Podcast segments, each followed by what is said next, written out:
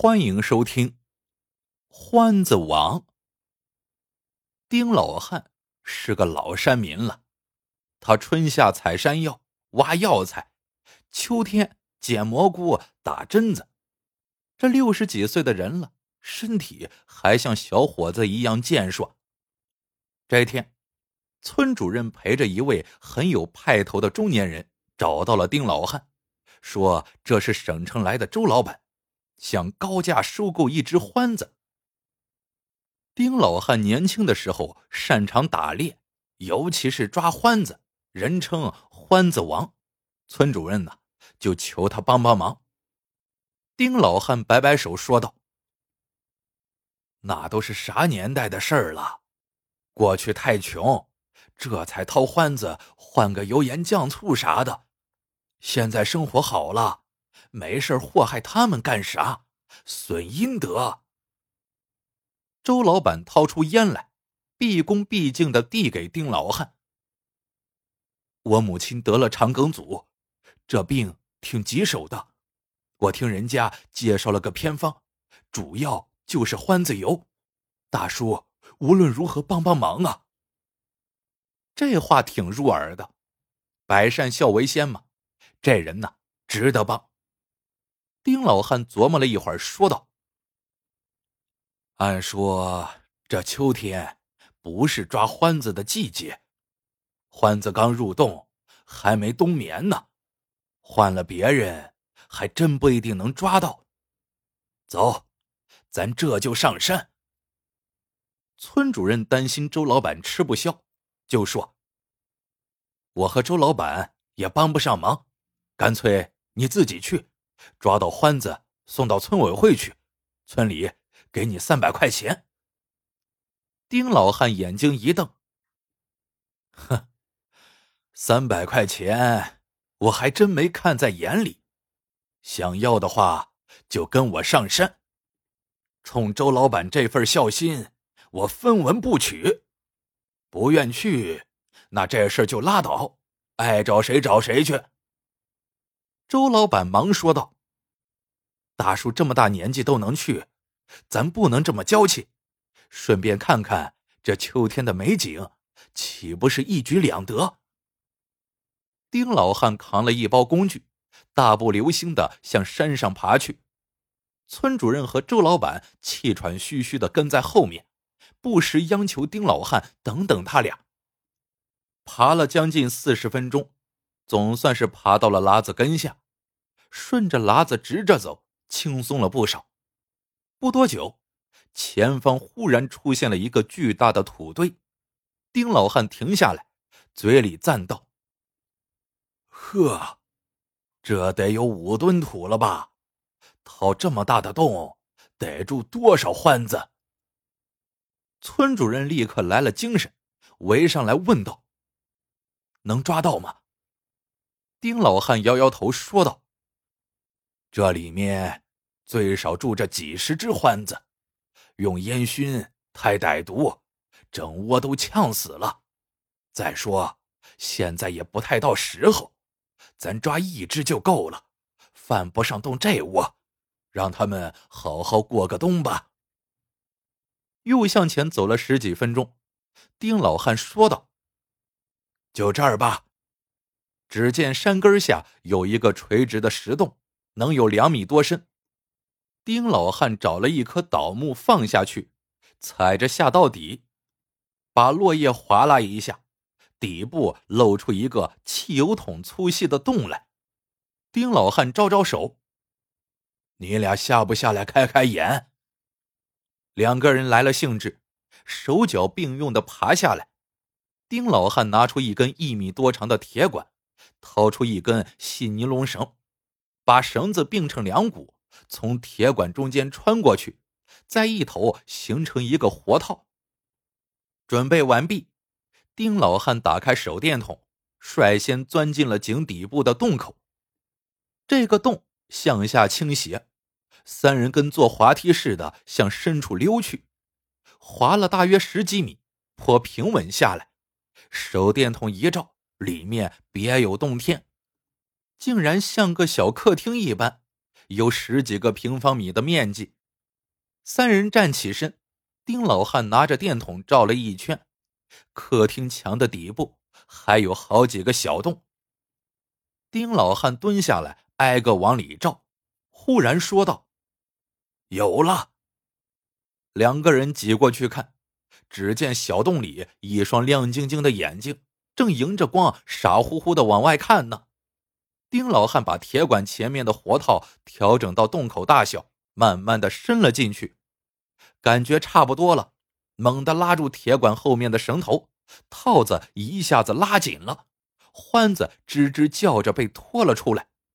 村主任上去就要拎，丁老汉急忙喝道：“哎，不想要腕子了，这东西的牙厉害着呢，咬断你胳膊像嗑瓜子似的。”丁老汉从腰里抽出一根尺把长的铁棍，叹了口气，一棍子打在欢子的鼻梁上，欢子蹬了几下腿不动了。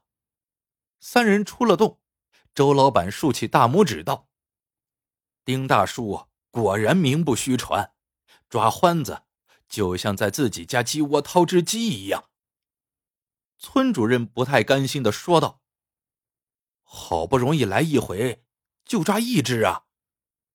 丁老汉白了他一眼。这满山的欢子多了去了，贪心还得有个头呀！老辈打猎的都讲究非用不取，无恶不杀。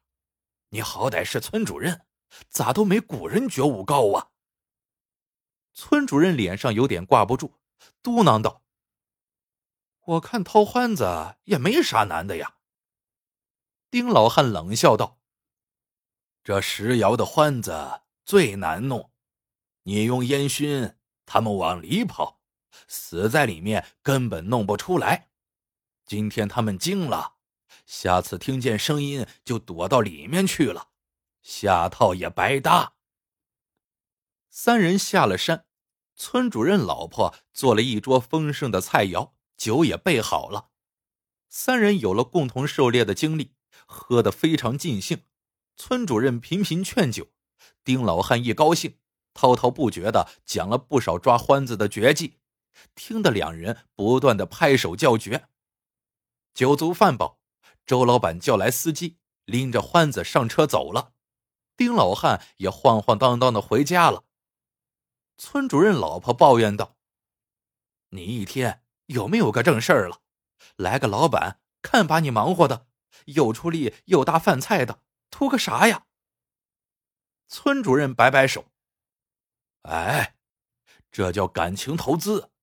人家周老板准备在附近村镇选址建个造纸厂，咱呀得给他留个好印象。到时候他还不得优先考虑咱这里呀？到那时，咱村可就富了。”过了半个月。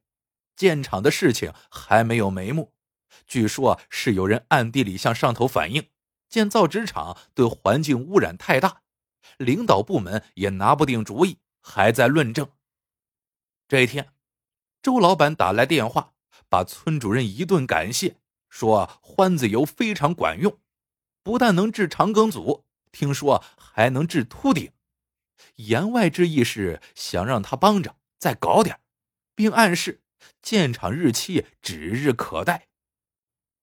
村主任挂断电话，心里很是无奈。这叫啥呀？这叫烧香引来鬼。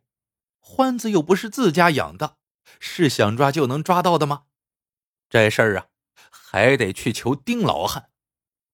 丁老汉一听村主任的要求，十分不开心的说：“他这是好吃不料快，没完了。”我又不想升官发财，犯不上总替官老爷卖命。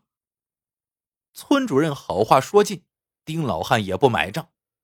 最后，村主任恨恨的说道：“哼，离了张屠户不吃连毛猪，我自己去。”村主任上次留了个心眼，喝酒时把抓欢子的技巧套的差不多了，自认整几只欢子那是不在话下。当即回家准备去了。村主任先抓了四只老鼠，然后喊了小舅子，两个人带着工具上山了。来到上次见到的大土堆前面，先找到了那个隐蔽的应急出口，搬来一块大石头给堵上。村长戴着手套，从笼子里把老鼠抓出来，在尾巴上缠上蘸了煤油的棉球，点着了之后，把它放进洞口。老鼠尾巴着火，拼命的向洞里面跑去。放完四只活鼠，赵村长把铁锹。深深的插在洞前，堵住出口，期待的观察着里面的动静。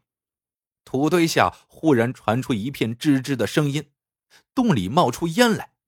村主任十分兴奋。欢子在秋天的时候会把洞里铺满了树叶和干草，这火老鼠进去之后，把干草全部都给引着了。丁老汉的这招太绝了。正在这时。丁老汉从山下奔来，大声喊道：“快往我这儿跑！”村主任一愣，丁老汉急得嗓子都变音了：“快跑！你俩不想活了！”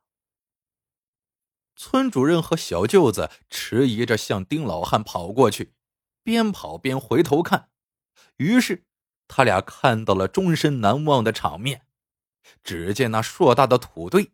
竟然像一只气球，慢慢膨胀起来，忽然炸了，里面密密麻麻的窜出了无数只獾子，朝四面八方逃了过去。插在洞口的铁锹被獾子咬得支离破碎。